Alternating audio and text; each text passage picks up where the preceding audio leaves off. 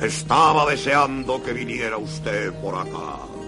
Señorito, a decirle una cosa un tanto delicada. El programa a ninguna parte. ¡Que empieza!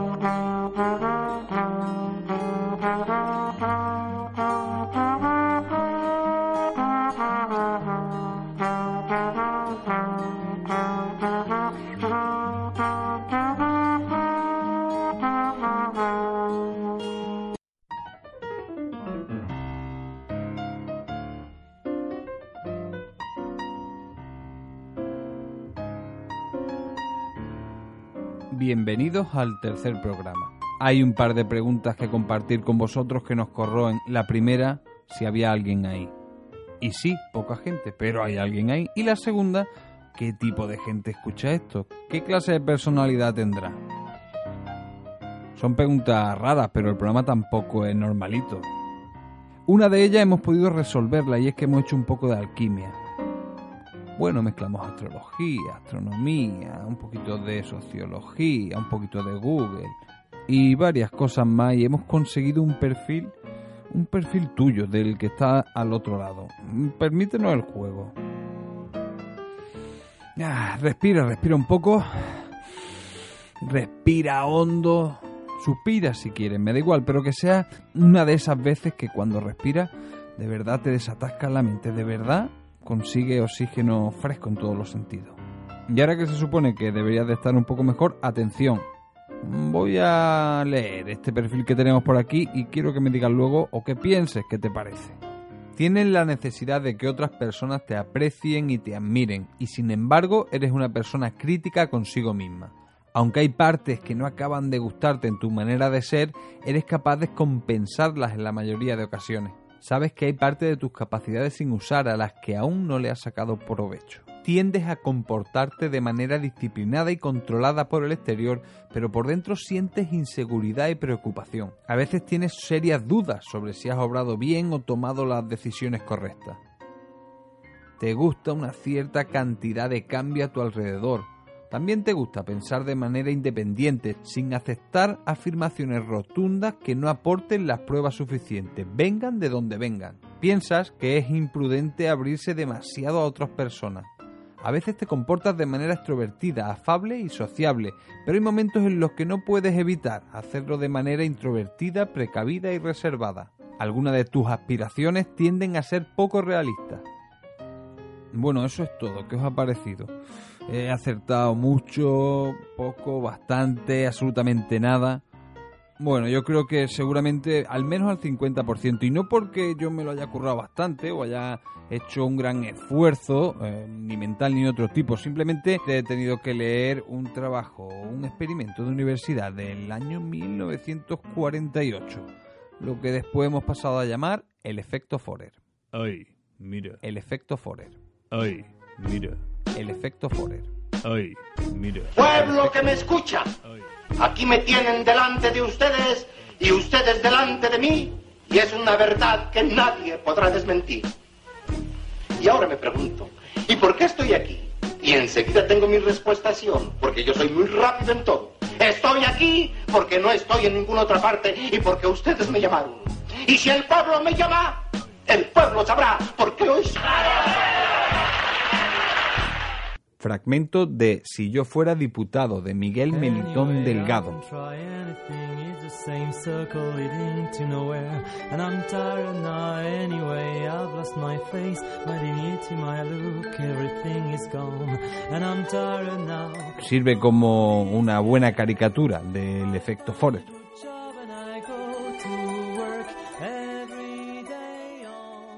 El efecto Forer demuestra que tendemos a percibir como nuestras descripciones que en realidad podrían ser de cualquiera, que son vagas e imprecisas.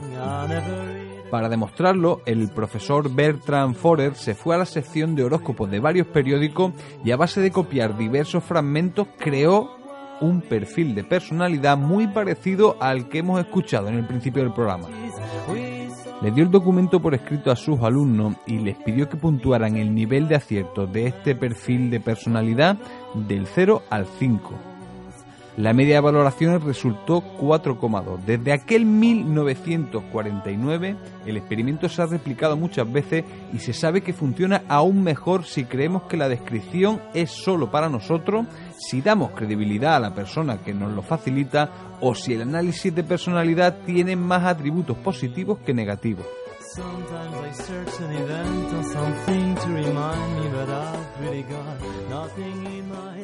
Además funciona en todo tipo de humanos, sean de donde sean y tengan las creencias religiosas y nivel cultural que tengan.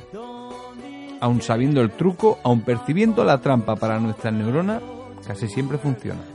Así que aunque el profesor Forer pretendía demostrar este defecto de percepción para que no se tuviera demasiado en cuenta la opinión de los pacientes cuando recibían determinadas valoraciones de sus médicos, el efecto Forer ha servido como un gran argumento frente al mentalismo, prácticamente todas las variantes de la adivinación y sobre todo la astrología.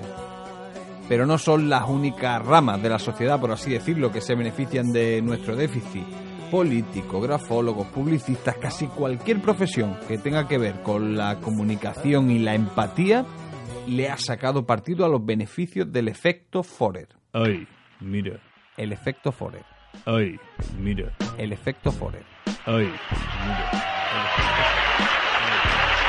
Agradezco estos aplausos tan desnutridos, a la par que merecidos que me incitan a seguir discursiando. Y ustedes se preguntarán, este joven de tan tierna edad, de aspecto tan distinguido, de facciones regulares y agradables, ¿será capaz de conducir la nave a buen puerto? ¿Será capaz de sortear todos los peligros hasta encontrar el faro de felicidad donde nos deje positivamente seguros? Y este joven, este mismo, que entre paréntesis es el que les habla, les contestará. A pesar de ser tan pollo, tengo más plumas que un gallo. Y sobre todo, tengo ganas de hacer justicia y darle al pueblo lo que el pueblo necesita. Fragmento de Si yo fuera diputado de Miguel Melitón Delgado. El programa en ninguna parte.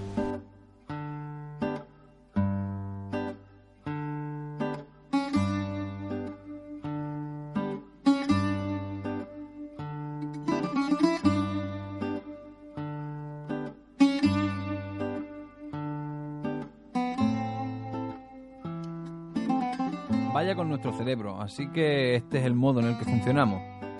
Podemos sentirnos especiales, únicos e invencibles con un simple placebo. Podemos saber que no es verdad y aún así querer creer, como en el póster aquel que tenían los agentes Marder y Scully en Expediente X. Podemos oler la tostada demasiado quemada, podemos incluso verla y aún así comerla con gusto. Resulta que en el cenit de la civilización, en este siglo después de la filosofía, ya ni siquiera nos importan en base a qué se conforman los nuevos oráculos modernos. ¿Qué más da? Todo es fácilmente entendible para todos. En la época de la ciencia, el milagro, inexplicable y mágico, a menudo es el único reclamo que tienen este tipo de evidencia. Lo cierto es que casi todas, por no decir todas las civilizaciones, le han preguntado cosas a lo abstracto, ¿no? A diferentes elementos.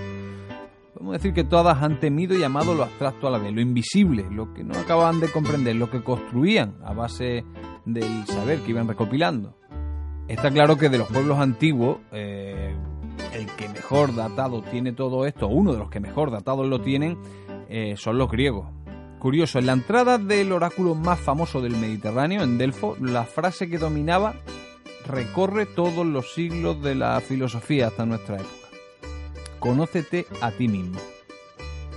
Aunque era la frase que dominaba en la entrada del oráculo de Delfo, no era la única que se podían ver en sus paredes. Obedece a Dios, obedece a las leyes, respeta a los dioses, respeta a tus padres, aprende a ser bien hablado, aléjate del mal, escúchalo todo, nada demasiado, aborrece la arrogancia, ama la amistad, persevera en tu educación, busca la sabiduría. En fin, había como 150 frases puestas, o algunas más, puestas por todas las paredes del oráculo. Podemos encontrar esta frase no solo en el oráculo de Delfos, ¿eh? también en muchas religiones, en filosofía. Seguro que Pablo Coelho también ha pillado alguno. Se dice que estas frases, estos aforismos que estaban estratégicamente situados en el oráculo de Delfo, fueron pronunciados por los siete sabios de Grecia. El más joven de ellos vivió en torno al siglo VI a.C. Pero también el aforismo se le ha atribuido a Heráclito o a Sócrates, Pirá- Pitágora. En fin, lo último que queremos es atribuirle eh, una frase a un tipo que nació hace 2500, 2700 años. Es prácticamente imposible. Son más bien conceptos que las escuelas de pensamiento fueron desarrollando y aceptando. No vamos a encontrar el autor de la frase, pero sí que podríamos indagar un poco en cómo nos enteramos nosotros, cómo llegó hasta nuestros días todo lo que pasaba en el oráculo de Delfo.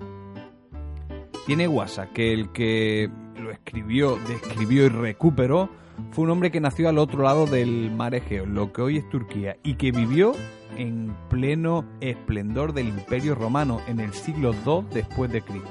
Hablamos de Pausanias. El trabajo de Pausanias es la guía que llevan los exploradores o los arqueólogos, los primeros arqueólogos vamos a llamarlos si queréis, o exploradores, como vosotros veáis, eh, británicos y alemanes que viajaron a Grecia allá por los siglos, por el siglo XVIII, mediados del siglo XVIII, principio incluso. Llevaban la obra de Pausanias, era su guía, y la llevaban porque eh, Pausanias había hecho lo mismo que ellos, es decir, redescubrir la civilización helena por muchos siglos antes.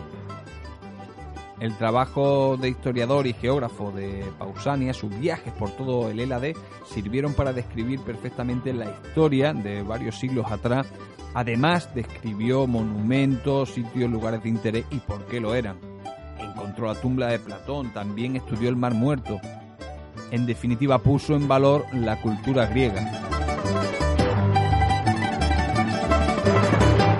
El programa ninguna parte. Estaría bien poder meternos en ese mundo del oráculo de Delfos, conocer a la gente que promulgaba aquello del conocerte a ti mismo, que hacía sacrificios allí en el oráculo, que iba a consultar no solo el futuro, o no exactamente el futuro, sino su- a exponer sus dudas y recoger impresiones de los sabios que allí estaban. Hay muchísimas historias y mucha literatura en torno al oráculo de Delfos. Pero podríamos, podríamos ponernos o situarnos en él unos años antes de que naciera Heráclito. Heráclito es uno de esos filósofos a los que se le atribuye el conocerte a ti mismo. Podríamos retroceder hasta el día en el que Hipócrates de Atenas realizó una serie de sacrificios. Ese mismo día, Quilón de Esparta, considerado uno de los siete sabios de Grecia, le dijo que, que se abstuviera de casarse, que no tuviera hijos. El motivo era que su hijo, el hijo, el futuro hijo de Hipócrates, sería un hombre grande, pero que también cometería crímenes graves. Según la leyenda, el sabio Quilón de Esparta predijo el nacimiento de Pisístrato, el tirano de Atenas. Y digo predijo porque Hipócrates no le hizo caso. Y sí, se casó y tuvo un hijo y lo crió lo mejor que pudo. El resultado pasó a la historia. Que digo yo también que algo tendría Hipócrates para una predicción como esta. Puede que no fuese un griego más, ¿no? Un ateniense al uso, que fuese un ateniense importante. De hecho, y no sabemos si es porque él lo pensaba de verdad o porque luego el hecho de que sus vástagos se convirtieran en la gente que mandaba en Atenas, eh, se dice, se cree, la leyenda cuenta, que es descendiente de Néstor. Néstor es un elemento, porque podemos decir que está a caballo entre la mitología y lo real, como todo lo, lo que tiene que ver con la Grecia antigua y que aparece en poemas de Homero. Vamos, para situarnos un poco en la línea fantástica, eh, Hércules mató a su padre, mató al padre de Néstor. Y no solo al padre, también a todos sus hermanos. Depende de lo que miremos y de quien nos cuente la historia, podemos ver a Néstor como un argonauta incluso. O sea que podemos decir que el amigo Hipócrates de Atenas era alguien, si no importante, sí que se la daba de importante, que quería el poder, o que por lo menos le hacía gracia. Supongo yo que conocía bastante bien Quilón a, a Hipócrates para hacer esta, esta predicción y luego acertarla. No creo que fuese solo eh, cuestiones del laurel y de eh, los trances que se podían llegar a tener en el oráculo. Que por cierto, en torno a esto hay mucha polémica en la que no vamos a entrar. Con esto nos sirve para meternos en la historia de el tirano de Atenas, el tirano Pisístrato. Tic tac. Programa. Tac. Programa. Tic tac. Programa. A ninguna parte.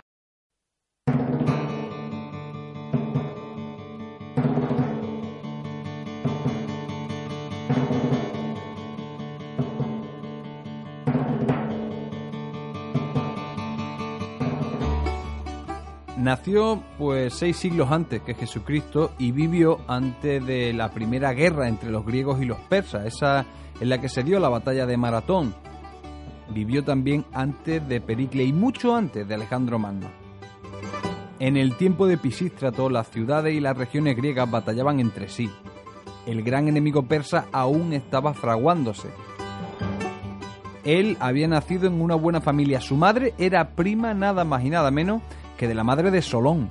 ¿Quién era Solón? Pues uno de los hombres más influyentes de Atenas por aquella época. Tenía 20 años más que Pisístrato y después de su muerte se le consideró como uno de los siete sabios de Grecia. Pero en el momento en el que nace Pisístrato, Solón era un hombre muy influyente y de esa influencia se sirvió también Pisístrato a lo largo de su vida para estar muy bien relacionado. Su padre ya lo estaba, recordemos el episodio en el oráculo de Delfo. Ya sabemos lo que predijo el oráculo sobre Pisístrato.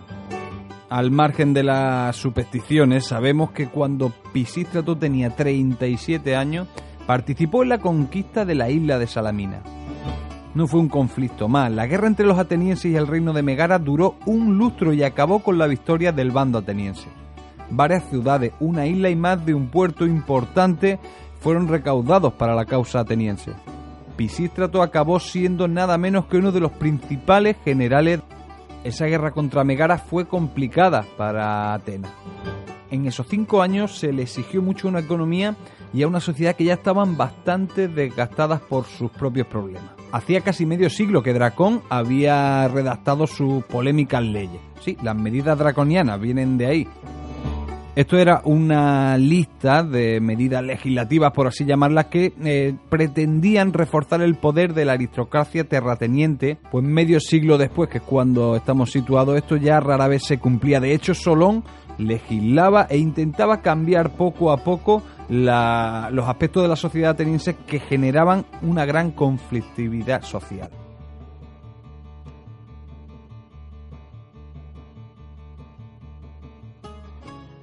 Vamos, que los grupos de esclavos se rebelaban y había grandes matanzas, luego persecuciones, en fin, poca estabilidad en Atenas y en su influencia en la ciudad, o la ciudad de estados no podía crecer. Siempre tenía el techo que daba esa conflictividad social.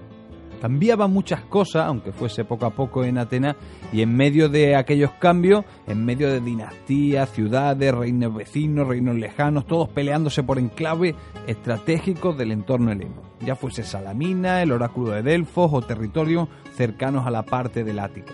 Así que en cinco años hubo momentos de debilidad en los ejércitos atenienses.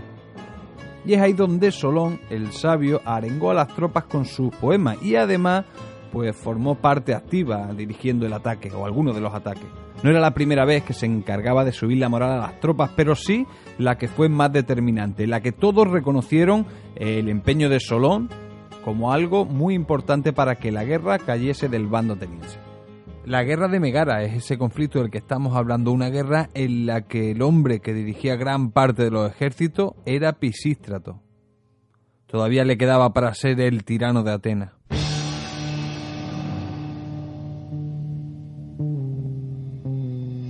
Programa, el programa, el programa, el programa. A ninguna parte. You thought the leaden winter would bring you down forever, but you rode upon a steamer to the violence of the sun.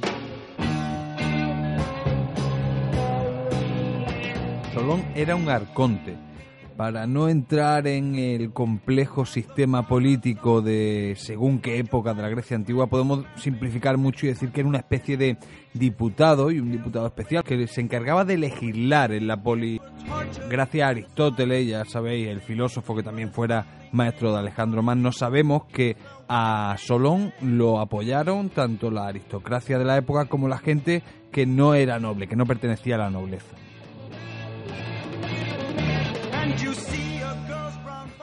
Durante años creó un sistema en el que, según la producción de cada cual, se aportaba una serie de impuestos, ejércitos y deberes, pero también se podía tener acceso a la elección de todos los arcontes, entre otros cargos del gobierno ateniense más allá de las divisiones sociales y de los órganos legislativos y judiciales que creó y desarrolló, lo hizo a partir de ideas que todos aceptaron y así legisló para que las deudas no acarrearan, por ejemplo, la esclavitud. Ningún ateniense podría ser comprado o vendido, algo tan simple era una revolución, una especie de revolución para la época. Estamos hablando de seis siglos antes de Cristo. Y es que las deudas podían hacer que el ateniense ciudadano libre acabase siendo esclavo pues del hombre que, al que le debía dinero.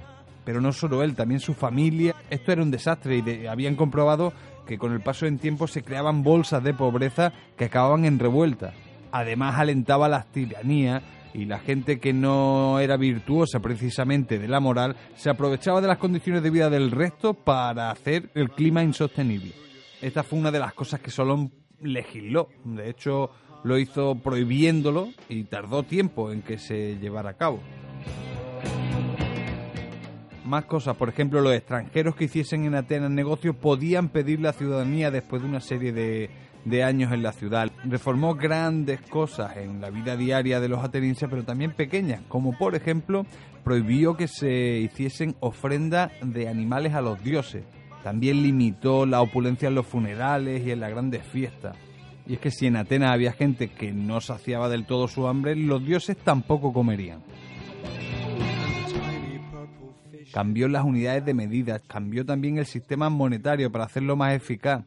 Así que todos estos cambios, producto muchos de ellos de decenas de años de trabajo, quedaron plasmados en una especie de constitución de Atenas. Cuando Solón entendió que su trabajo debía ahora desarrollarse y que se cumplían todas esas leyes, solo la mm, conflictividad social iba a desaparecer, sino que iban a aparecer eh, una serie de puntos positivos en la sociedad ateniense, lo que decidió es desaparecer él y marcharse durante 10 años en los que se debería de acatar el código jurídico. En ese tiempo, Solón visitó ciudades exóticas en Asia y África y si atendemos a lo que nos cuenta Platón, en esos viajes conoció la historia de la Atlántida.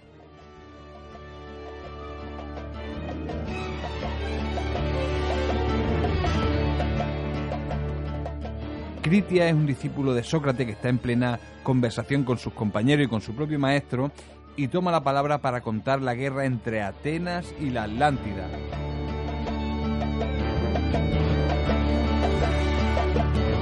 Si la memoria me acompaña, si puedo referiros fielmente las antiguas historias de los sacerdotes egipcios importadas a estos lugares por Solón, creo que mi público quedará convencido de que he cumplido mi deber es preciso, pues, entrar en materia sin más demora. Ante todo, recordemos que han pasado 9.000 años después de la guerra que se suscitó entre los pueblos que habían más acá y más allá de las columnas de Hércules. Es preciso que os dé una explicación de esta guerra desde el principio hasta el fin. De una parte estaba esta ciudad, Atenas.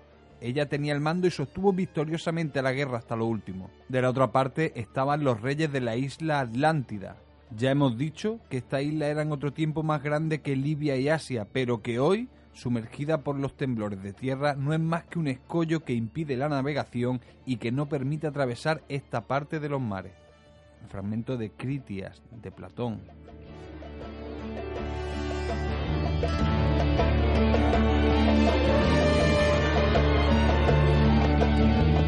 Y es que la parte de la Atlántica que nos llega hasta nuestros días el hilo del que tira, podemos decirlo de esta manera, nuestra civilización principalmente para eh, humear en la Atlántida, viene del Critias de Platón. Pero la Atlántida merece un viaje más largo. Supongo que ya llegaremos por otros programas. El viaje que habíamos dejado terminando era el de Solón. Recordemos, había abandonado a Atenas por 10 años, en torno a 10 años, dejando su código legal eh, para que lo pusieran en práctica. Y cuando llega, ¿qué se encuentra? A alguien que conocía muy bien en el poder a Pisístrato. Pero cuidado, no era la primera vez que Pisístrato estaba al mando de la poli. De hecho, antes de que Solón se marchase ya había gobernado Atenas. Es más, todavía perdería el poder una vez más para después volver a recuperarlo y ya no soltarlo nunca más. Para hacernos una idea de las idas y venidas al poder de Pisístrato, hemos elegido echarle un vistazo a unos papiros que Sir Frederick G. Canyon encontró en el desierto egipcio en 1891. Bueno, a la traducción al castellano de Antonio Tobar, que data de 1948. Se trata de la Constitución de Atenas, un documento que formó parte de uno de los proyectos más ambiciosos de Aristóteles, describir la legislación de su época en las principales ciudades de su entorno. Pero se trata de una obra más que curiosa porque, aunque recientemente pues, se cree que pudo ser escrita por alguien de su academia, por alguno de sus colaboradores o alumnos, y no directamente de su puño y letra, durante muchos años sí que se ha considerado la única obra que se tiene de Aristóteles lista para ser publicada y es que sus pensamientos han llegado hasta nuestros tiempos a través de apuntes manuscritos suyos, de notas de sus alumnos en clase, de obras a partir de su docencia, de muchas maneras, hay mucho material, pero ninguno, ninguno era una obra que estuviese terminada, lista para ser publicada. El original de este papiro encontrado en Egipto está en Londres y hay otro más con un texto similar pero peor conservado en Berlín. Este se halló una década antes que el que nos va a servir a nosotros para saber qué hacía Pisístrato.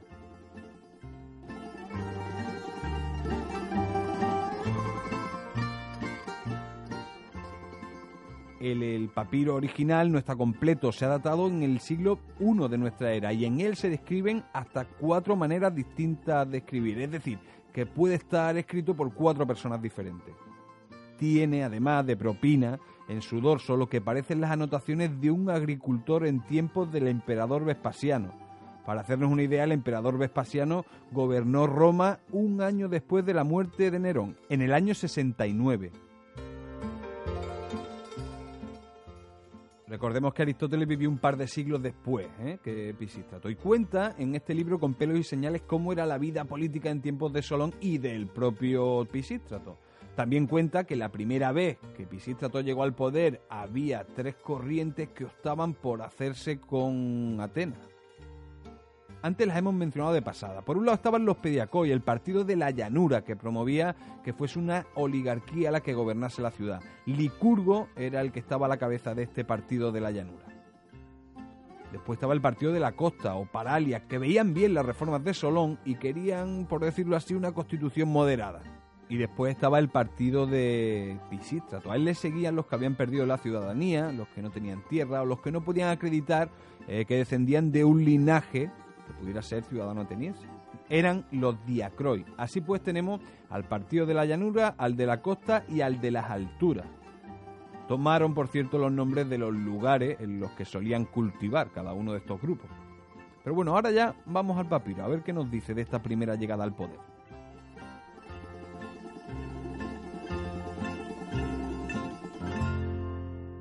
El programa ninguna parte.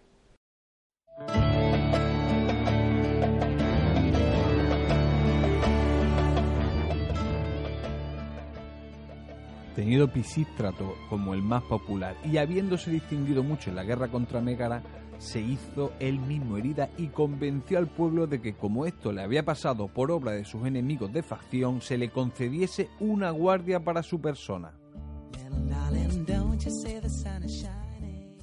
y habiendo tomado a los que se llamaron maceros, se levantó con ellos contra el pueblo y se apoderó de la Acrópoli en el año 32 después de la promulgación de las leyes, y siendo arconte Comeas, el año 561 a.C. Se cuenta que cuando Pisístrato pidió la guardia, se opuso Solón diciendo que él era más sabio que los unos y más valiente que los otros, más sabios que los que no veían que Pisístrato codiciaba la tiranía y más valiente que quienes lo veían y callaban. Y como con este discurso no convenció, colgó sus armas ante su puerta y dijo que él había socorrido a su patria en cuanto había podido, pues ya era muy viejo, y que pensaba que todos los demás debían hacer lo mismo. Mas Solón nada alcanzó entonces con sus exhortaciones, sino que Pisístrato tomó el poder y administraba los asuntos comunes más bien como ciudadano que como tirano y cuando aún no había arraigado su poder, se pusieron de acuerdo los partidarios de Megacle y los de Licurgo, y le derribaron al sexto año después de su primera toma del poder, siendo arconte Egesías, fragmento de la Constitución de Atenas de Aristóteles. Bueno, ahí nos explica el propio Aristóteles cómo llega por primera vez Pisístrato. En la segunda vez eh, nos dice el mismo relato que pasan 12 años hasta que Megacles vuelve a buscar a Pisístrato y después de llegar a un acuerdo para que éste se casase con su hija, vuelve a traerlo como regidor de la ciudad. Y lo hace con una puesta en escena peculiar. Pisístrato va en un carro y delante de él va una mujer eh, vestida como los atributos de Atenea. El pueblo lo recibió esta simple puesta en escena con bastante alegría y todos están contentos. Había vuelto Pisístrato, volvía a ser el que mandaba en Atenas. Y justo en esta segunda llegada al poder es cuando Solón regresa de sus viajes y también cuando fallece justo al poco. Por eso se perdería eh, cómo cayó y cómo recuperó el trono el propio Pisístrato. Pero bueno, vamos al libro.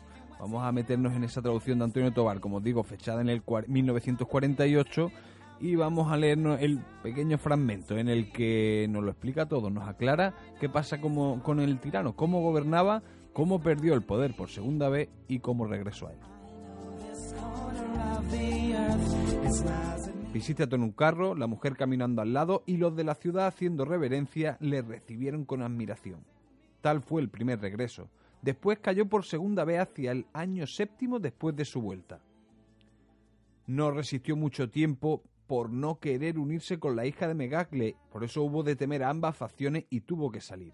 Primero fundó junto al Golfo Termaico un lugar que se llamaba Raikelos y desde allí marchó a los alrededores del Pangeo, de donde después de hacerse rico y de tomar soldados a sueldo, vino a Eretria y al año undécimo comenzó a querer recuperar el poder por la violencia con la colaboración de muchos, especialmente los tebanos y Ligdamis de Naxos, aparte de los caballeros que tenían el poder en, en Eretria.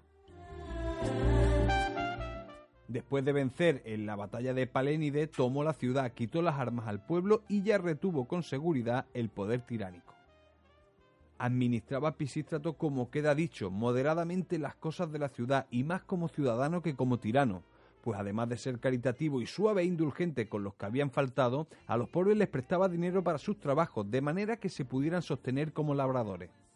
Hacía esto por dos motivos, para que no vivieran en la ciudad sino repartidos por el campo y para que disfrutando moderadamente y ocupando con sus cosas no codiciaran ni tuvieran tiempo de ocuparse de las comunes.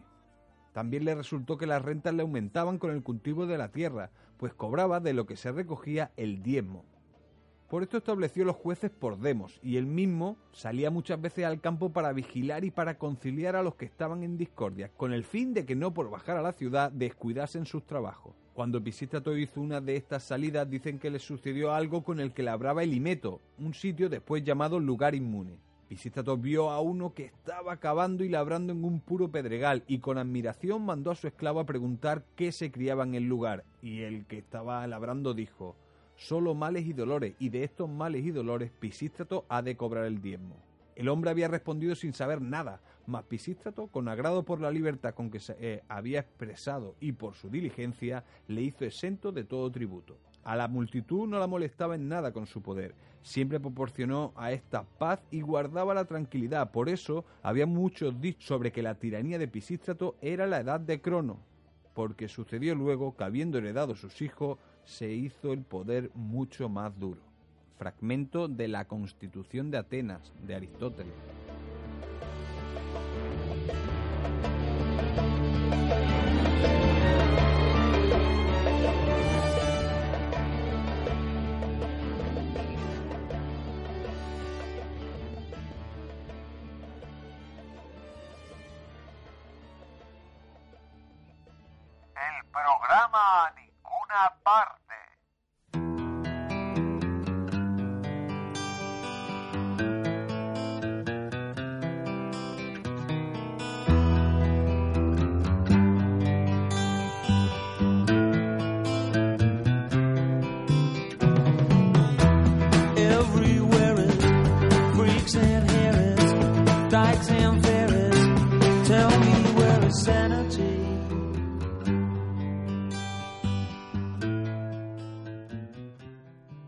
Bueno, esa es a grandes rasgos la historia de Pisístrato. Queríamos una profecía de un oráculo famoso, eh, queríamos una del oráculo de Delfo y encontramos la que hizo eh, Quilón de Esparta, la que le dijo al padre de Pisístrato, a Hipócrates, que su hijo iba a cometer muchos crímenes. Realmente, su hijo lo que, lo que sí que confirmó a lo largo de su vida es que quería el poder ante todas las cosas y fue moviéndose con más o menos astucia y aprovechando los acontecimientos que pasaban a su alrededor para conseguirlo.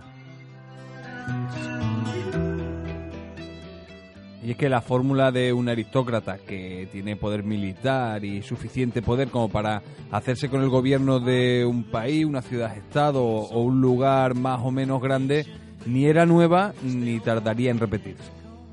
Y es que parece que la predicción del oráculo de Delfos no era más que eh, otra referencia, otra relación de una persona importante, una familia aristocrática importante con una institución, podemos llamar al oráculo de, de Delfos. algo que era corriente en la época. Todo el mundo, no solo aristócratas, querían ir al oráculo de Delfos y tener relación con él, o algún tipo de interacción con el mismo y los sabios que lo habitaban. La Episístrato parece que es tan solo otra más que ha llegado hasta nuestros días con bastantes, bastantes detalles. Y podemos intuir que la veracidad de esos detalles depende de los intereses y de la fuente que tenían quienes nos lo han contado. Así que es complicada. Cada uno que piense y se crea lo que le dé la gana.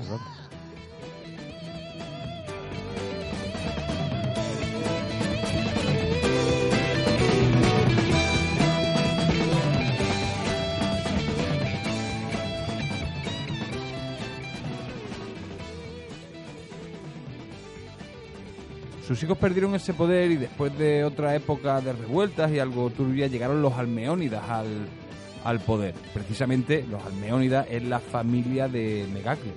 Clístenes de Atenas reformaría todavía más el código, introduciría una democracia más similar, o que podríamos decir más similar a la que tenemos nosotros hoy en día o a la que se ha estandarizado en la época de hoy. Y después de él llegaría la Primera Guerra América.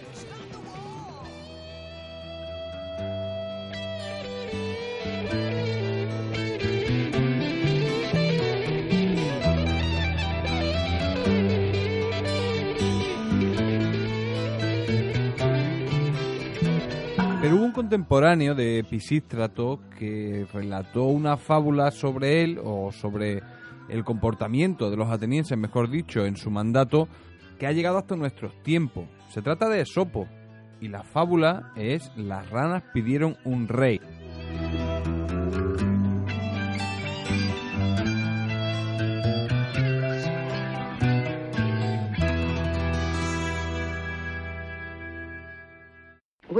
Like other people.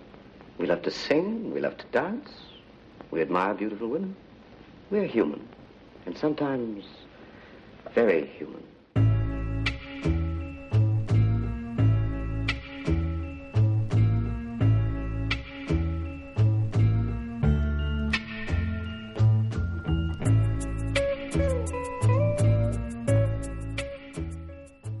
De esta fábula se hizo eco siglos después de Esopo el escritor de fábula, el romano Gallo Julio Fedro, que vivió en el siglo I de nuestra era, nació en el 15 antes de Cristo y murió en el 50 después de Cristo. Pero vamos que la fábula es muy famosa. De hecho, incluso Feliz María de Samaniego tiene una versión, eh, bueno, pues a su propio estilo, muy cookie, cookie para la época suya y yo creo que cookie incluso para el día de hoy. Pero nosotros vamos a recordar, por lo breve que es, lo sencilla, la original, la de Sopo.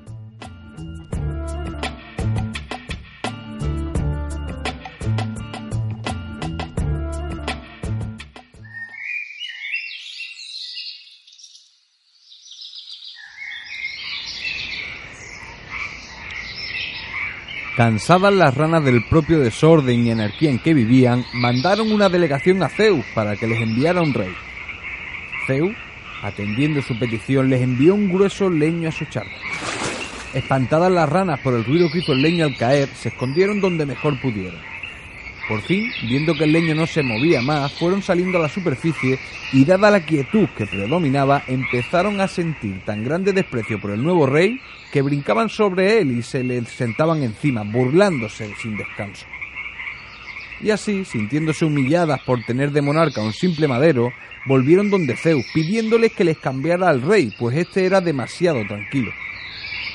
Indignado, Zeus les mandó una activa serpiente de agua que una a una las atrapó y las devoró a todas sin compasión. Fábula Las ranas pidiendo rey de Sopo. El programa. El programa. El programa. El programa. A ninguna parte.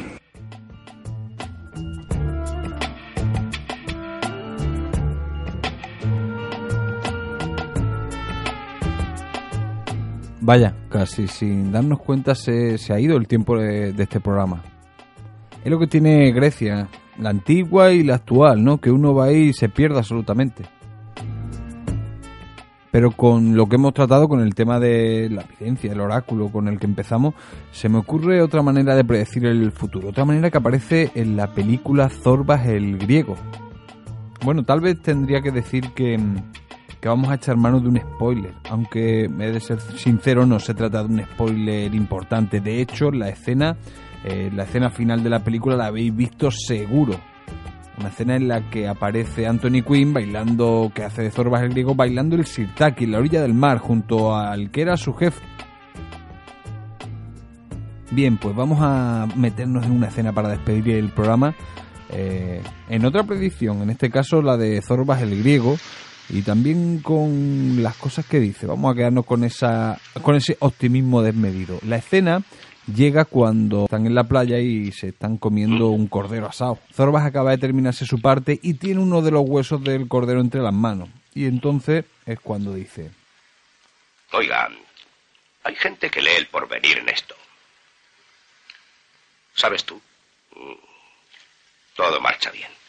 Vamos a vivir mil años. De un viaje. Viaje largo a una ciudad con edificios muy grandes. ¿Cuándo, jefe? No lo he pensado. Dentro de unos días. ¿Y qué haré yo sin su compañía? Ánimo. Volveremos a encontrarnos. No, usted se quedará allí con sus libros. A su salud. A la tuya, Zorba. Caramba, jefe. Le aprecio demasiado para no decirlo. Usted lo tiene todo. Menos una cosa. Locura. Y el hombre tiene que estar un poco loco, si no... Si no... Nunca se atreve a cortar la cuerda y ser libre. Ahora el jefe de Zorba se da la vuelta. Como que se desentiende del griego. ¿Está enfadado conmigo? Enséñame a bailar. ¿Quieres? Bailar.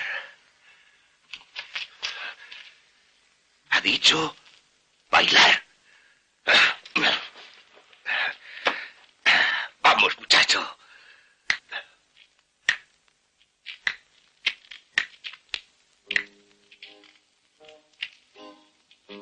Juntos. Y ahora ambos comienzan a bailar el sirtaki.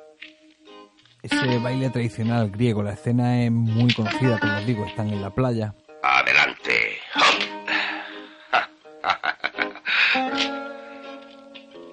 Y ambos ante la desgracia, ante la adversidad, Otra vez.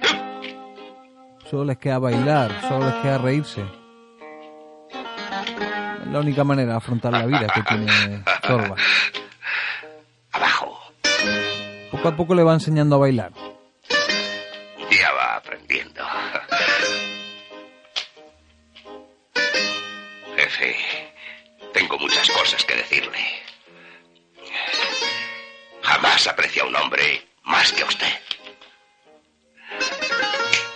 Cogiendo ritmo.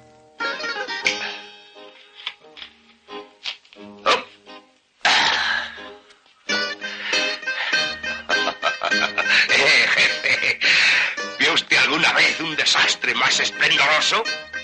y consigue que su jefe se ría a pesar de todo.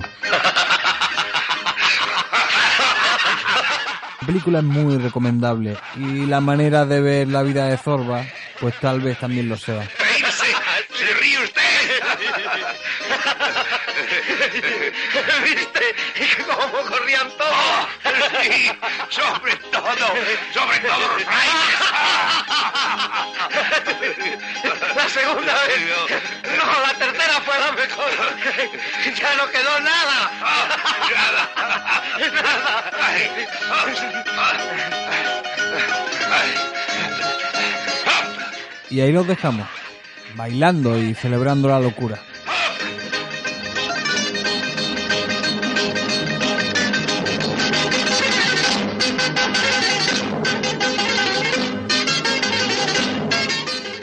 Se acaba el tercer programa en ninguna parte. Mucho amor.